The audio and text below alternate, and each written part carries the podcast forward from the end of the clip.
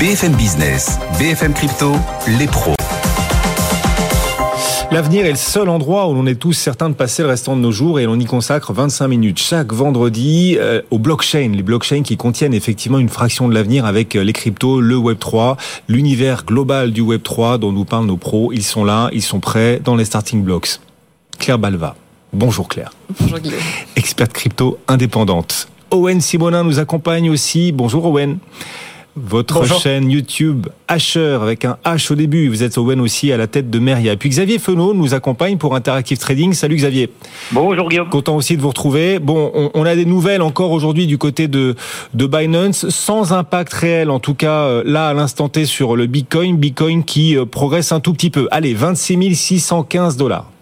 Bah, euh, c'est vrai que malgré l'actualité de la SEC, hein, donc l'autorité des marchés euh, aux États-Unis qui attaque Binance et Coinbase, bah, Bitcoin et Ethereum finalement s'en sortent pas si mal. Alors on a comme toujours, hein, lorsqu'on a ce type de mauvaises nouvelles, au minimum une réaction émotive qui se matérialise par un pic de volatilité, lui-même qui est provoqué par des prises de décision qui sont rapides, violentes et excessives. Alors quand je dis excessive, c'est lié soit à une décision donc antérieure trop exposée, et quand on investit plus ce qu'on a sur son compte euh, d'investissement, c'est l'effet de levier, soit on prend des positions short de vente au son du canon, et là aussi avec effet de levier. 300 millions de dollars de positions acheteuses ont été liquidées sur l'ensemble du marché parce que Bitcoin perdait quoi? Seulement 4% et presque 100 millions de dollars de positions de vente liquidées en une journée quand le lendemain, justement, le Bitcoin est revenu à son point de départ d'avant la news. Donc preuve déjà que l'effet de levier, au-delà d'être dangereux, c'est quand même contre-productif puisque Bitcoin finalement est toujours au même point depuis le, début du mois de mai, autour de 27 000 dollars, Ethereum autour de 1850 dollars. Alors ce qui semble assez certain, c'est que bah, tant que cette affaire ne sera pas derrière nous, ça va peser à court terme, empêcher Bitcoin et Ether bah, de passer le cap des 28 000 dollars pour l'un, 1900 dollars pour l'autre, en gardant en tête quand même que 25 000 dollars sur Bitcoin et 1700 dollars sur Ether, je vous en parle en fait quasiment toutes les semaines, ce sont les deux seuils à préserver pour garder le cap aussi à moyen terme, entamé depuis le début de l'année. Et pour le moment, ces seuils tiennent. Et là où c'est plus difficile, ce sont les altcoins qui tentaient avant ça de trouver de l'inspiration avec la bonne tenue de Bitcoin et Ether. Et cette nouvelle, en fait, a stoppé net cette tentative de retour de dynamisme positif des altcoins. Donc, ambiance lourde à court terme, mais pas de dégradation à moyen terme. Attention à ne pas aller plus vite que la musique avec le levier qui peut coûter cher pour rien finalement. Et il faudra pour un moment tourner cette page pour que les altcoins mmh. reprennent ce qu'ils ont commencé il y a deux semaines. On, a une décorrélation là assez nette entre les cours du Bitcoin et euh, le Nasdaq. Le Nasdaq qui progresse encore, qui est en train de signer pour l'instant une septième semaine de hausse d'affilée. Il gagne encore plus d'un pour cent aujourd'hui. On avait pendant un certain temps une forme de corrélation entre les deux. Là, on l'a plus euh, manifestement, Xavier. Non, plus du tout. C'est vrai que le Nasdaq surperforme, même d'ailleurs, hein, il a surperformé pendant un moment le, le Dow Jones et le SP 500. Euh, donc c'est vrai que le Nasdaq est parti tout seul et les cryptos en fait n'ont pas réussi à suivre. Euh, je pense que globalement, en fait, les investisseurs attendent peut-être un petit peu plus de nouvelles. Peut-être la semaine prochaine, vous en avez parlé juste avant, on aura la Fed, on aura la Banque centrale européenne, mais aussi et surtout peut-être l'inflation aux États-Unis, ce qui mmh. permettrait peut-être d'alléger aussi un petit peu le dollar et profiter aussi euh, euh, aux, crypto-monnaies. Mais pour le moment, c'est vrai que bon, il y a un petit peu de plomb dans l'aile à court terme. Mais pourquoi pas effectivement la semaine prochaine, si on devait avoir une accélération même encore plus forte sur, sur les marchés traditionnels, ce qui permettrait au, au marché des crypto-monnaies, pourquoi pas retrouver leur plus haut annuel. Mais bon, je pense que c'est pas d'actualité pour le moment. Merci Xavier. Xavier Fenot nous accompagne en direct depuis Interactive Trading. Semaine qui aura donc été marquée encore aujourd'hui par l'offensive des régulateurs américains contre certains acteurs et pas des moindres. On en parle depuis plusieurs jours. Binance et Coinbase contre lesquels la SEC engage des poursuites. Que leur reproche-t-elle, Claire? Alors, Binance et Coinbase, c'est vraiment les deux plus gros acteurs du secteur. Hein. Il faut rappeler que Binance représente la moitié du marché des plateformes d'échange et Coinbase, c'est la numéro 2, juste derrière Binance. Euh, qui est cotée en bourse aux États-Unis. Euh, et donc, ce sont bien sûr des plateformes d'échange, mais pas que. Elles ont développé tout un tas de, de services, hein, des cartes de paiement. Euh, Binance a carrément sa propre blockchain. Coinbase développe un, un, layer 2. Il y a des services de stacking, etc. Donc, c'est vraiment des géants tentaculaires. Et donc, ces deux entreprises sont poursuivies en justice par la SEC, donc le gendarme boursier américain. Alors, pas exactement sur les mêmes fondements, même s'il y a des points communs. Le gros point commun, c'est que la SEC leur reproche euh, d'avoir exercé une activité de, de courtier, en gros, sans s'enregistrer auprès d'elle.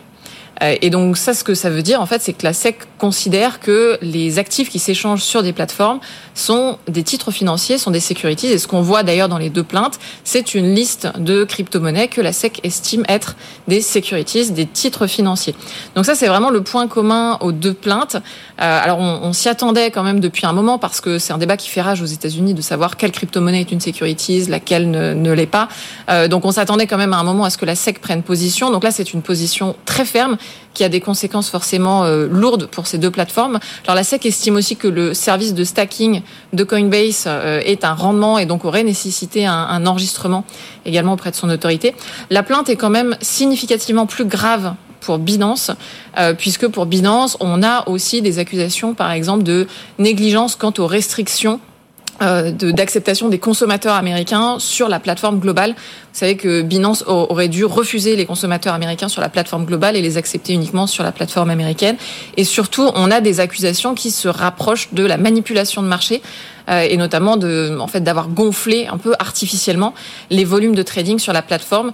Donc, euh, ça va être intéressant de voir comment Binance va se sortir de ces accusations qui sont quand même euh, qui sont très lourdes en fait. Hein. C'est quasiment un manuel des choses à ne pas faire quand vous êtes une plateforme d'échange. C'est pas impossible qu'il y ait une amende gigantesque pour pour Binance qui déjà est en train de fermer un certain nombre de services aux États-Unis. Comment est-ce que Binance et Coinbase du coup ont réagi face à ces poursuites engagées cette semaine par la SEC,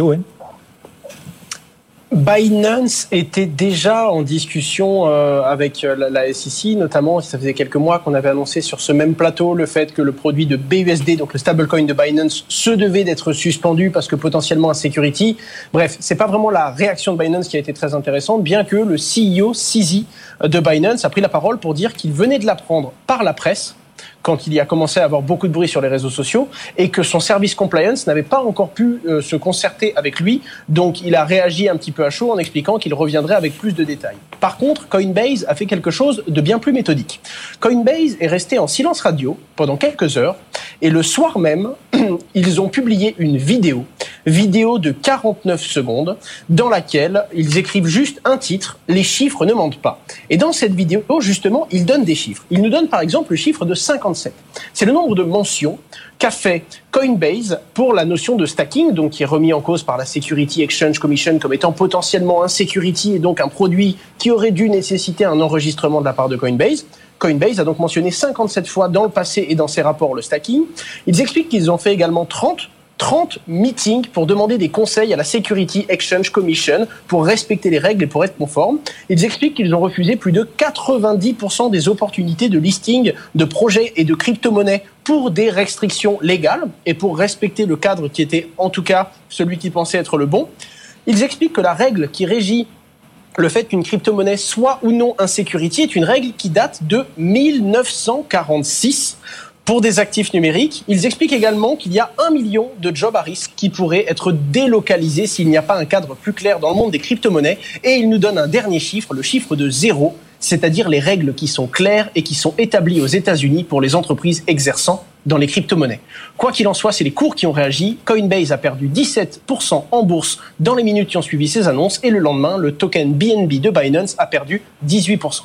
Et puis, il y a eu un certain nombre de retraits aussi chez Binance et Coinbase. Alors, l'écosystème crypto monte au front face à la SEC et beaucoup dans cet écosystème crypto estiment que la SEC s'engage dans un, dans un agenda politique qui n'a pas lieu d'être. Des propos de Gary Gensler notamment, qui laissent à penser, en tout cas qui poussent la communauté à penser que Gary Gensler, la SEC sont en train de mener un combat plus politique qu'autre chose, Claire? Oui, mais il faut bien se rendre compte que tout ce débat, il est, très politique. Et, pour réagir à ce que disait Owen tout à l'heure, en fait, ces arguments de Coinbase qui consistent à dire, mais on a été transparent et on a fait plein de, de rendez-vous avec euh, le régulateur euh, et on, on, a vraiment fait le maximum pour essayer de clarifier les règles, mais les règles ne sont pas claires. En fait, c'est un argument qui, juridiquement, n'a aucune valeur. C'est-à-dire que c'est pas parce que vous considérez que la loi est mal faite que vous mm. pouvez vous affranchir de la loi.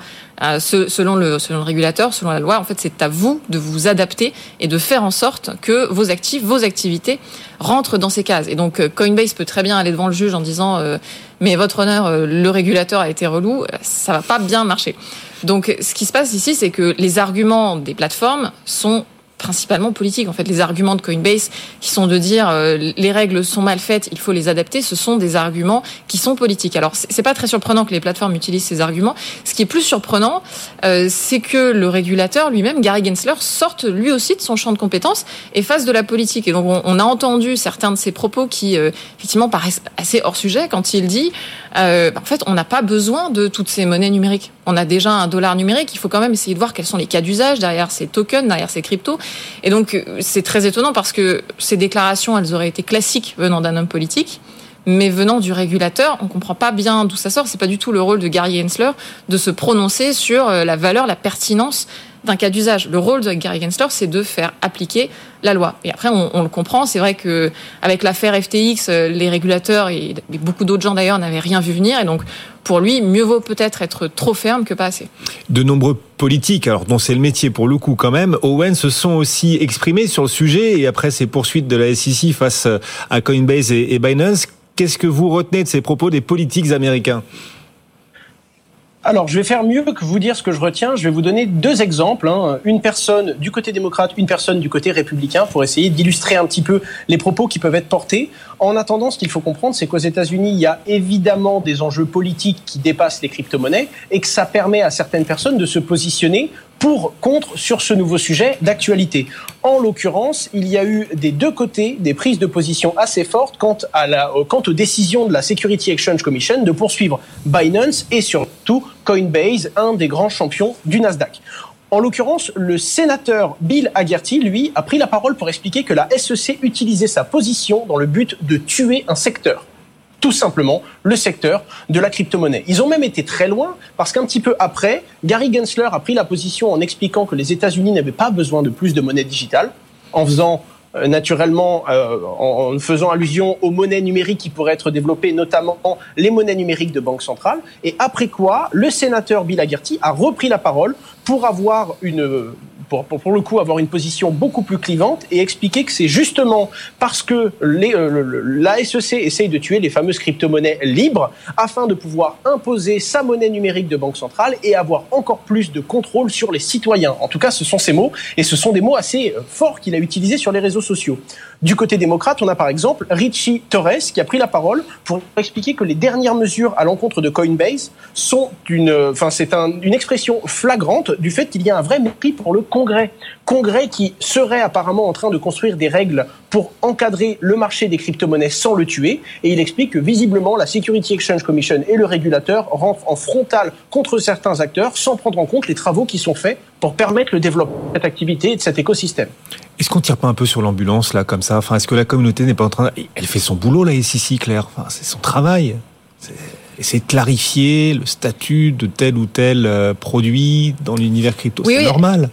Alors, c'est normal, si ce n'est qu'on lui demandait ça quand même depuis un, certain temps. Et, c'est vrai que c'est un, un gros débat de savoir quelle est la qualification d'une crypto ou d'un jeton.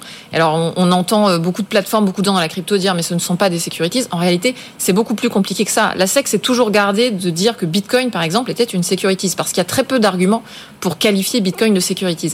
Mais quand on regarde l'ensemble des cryptos, ben, en réalité, la plupart des cryptos, elles ont une équipe fondatrice qui est identifiable.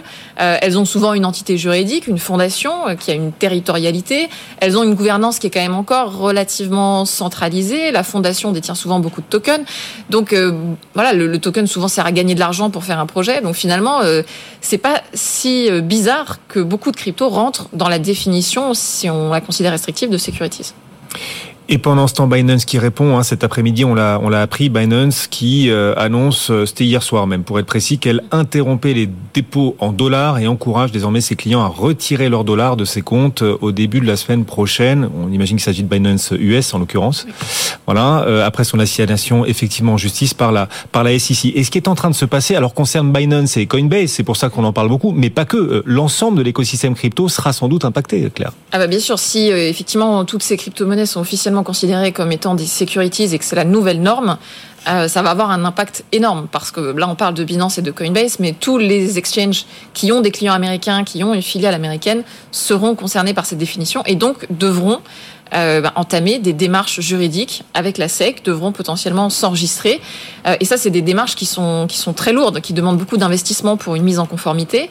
Euh, et je pense que même si le marché américain est effectivement le plus gros aujourd'hui, le plus attirant pour ces plateformes-là, euh, ça va être une, une barrière très forte qui va probablement pousser certains acteurs euh, à partir des États-Unis tout simplement à essayer de s'implanter plutôt en Europe, en Asie ou, encore ailleurs. Donc ça va être intéressant de voir euh, si la SEC va tenir sa position ici, si les plateformes vont continuer à essayer de négocier ou si finalement ça va être euh, la nouvelle norme aux États-Unis. Il y a une question de conflit d'intérêt potentiel aussi pour le patron de la SEC. En tout cas, Owen, c'est ce que s'emploie à souligner aussi une partie de la communauté crypto. Tout à fait. Alors pour l'instant, ce sont des allégations hein, qui sont remontées justement par les avocats et par les parties de Binance, mais Gary Gensler, du coup le chairman de la Security Exchange Commission, aurait proposé ses services en tant qu'advisor à Binance en 2019. Hum. Évidemment, quand le patron, enfin quand le, le chairman de la Security Exchange Commission qui avait déjà été remis en cause parce qu'il avait eu une proximité et des liens douteux avec Sam Bankman-Fried, le CEO d'FTX, la plateforme qui s'est effondrée, et qui aujourd'hui rentre en croisade contre les crypto-monnaies, notamment contre deux géants, Coinbase et Binance, alors que Binance a refusé l'une de ses offres d'advisory en 2019, naturellement, ça fait jaser. En plus de ça, il y avait apparemment différentes discussions. On sait que ce sont certaines plateformes qui auraient proposé à Gary Gensler d'être advisor en 2018. Il aurait refusé. Peut-être qu'en 2019, c'est lui qui aurait proposé à Binance. Bref, on n'a pas tous les détails. Ce sont des allégations pour l'instant. Mais il y a en effet euh, des, des, des, visiblement des personnes qui dépassent leurs compétences, que ce soit du côté de la Security Exchange Commission, que ce soit du point de vue de la, de la politique. Et il y a surtout de potentiels conflits d'intérêts qui font que le américain au niveau des crypto-monnaies va être clé pour l'entièreté de l'écosystème, étant donné que la majorité des projets sont aux États-Unis, en tout cas une grosse partie, et que le, le monde entier regarde les États-Unis en ce qui concerne dans les qualifications des différents actifs et des différents titres financiers. Voilà, Binance, Coinbase dans l'œil du cyclone face à la SEC. Alors c'est vrai que ça a beaucoup animé cette semaine au point qu'on pourrait se demander s'il y a eu d'autres actualités dans l'écosystème crypto. Et la réponse claire est oui il y a eu quelques autres actualités dont on va aussi parler, et notamment Circle, l'émetteur du stablecoin USDC. Circle a obtenu cette semaine une nouvelle licence à Singapour. À quoi cette nouvelle licence va-t-elle lui servir? Qu'est-ce que ça va lui offrir de plus? C'est une stratégie d'expansion internationale euh, tout ce qui est de plus classique. Hein. On savait déjà que Circle avait choisi Paris, souvenez pour être son, siège européen et avait fait une demande de, licence pour être établissement de monnaie électronique et pour être PSAN euh, aussi en, en, Europe. Et là, ce qui se passe, c'est qu'ils viennent d'obtenir une licence d'établissement de paiement majeur euh, à Singapour auprès de l'autorité monétaire euh, singapourienne.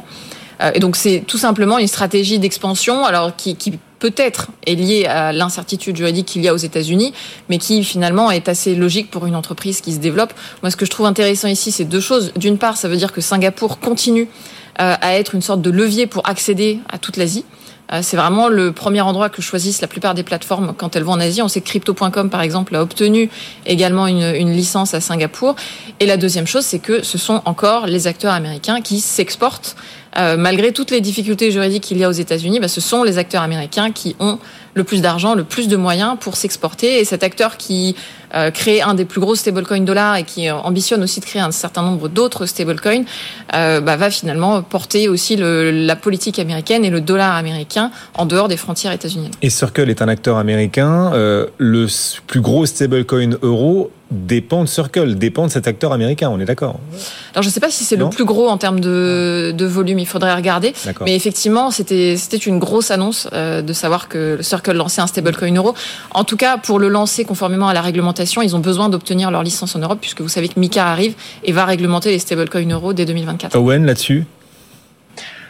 Juste pour rajouter une petite information sympathique et pour vous dire à quel point les États-Unis, ou du moins l'écosystème crypto, est en ébullition là-bas, euh, Circle vient de recruter l'ancien chairman du coup euh, de la CFTC, donc qui est un régulateur, mais qui lui traite plutôt des commodities aux États-Unis. Euh, donc comme vous le savez, hein, les crypto-monnaies, on essaie de les qualifier entre security et commodities, et en l'occurrence, Circle vient de recruter dans ses rangs l'un des anciens représentants du régulateur des commodities aux États-Unis.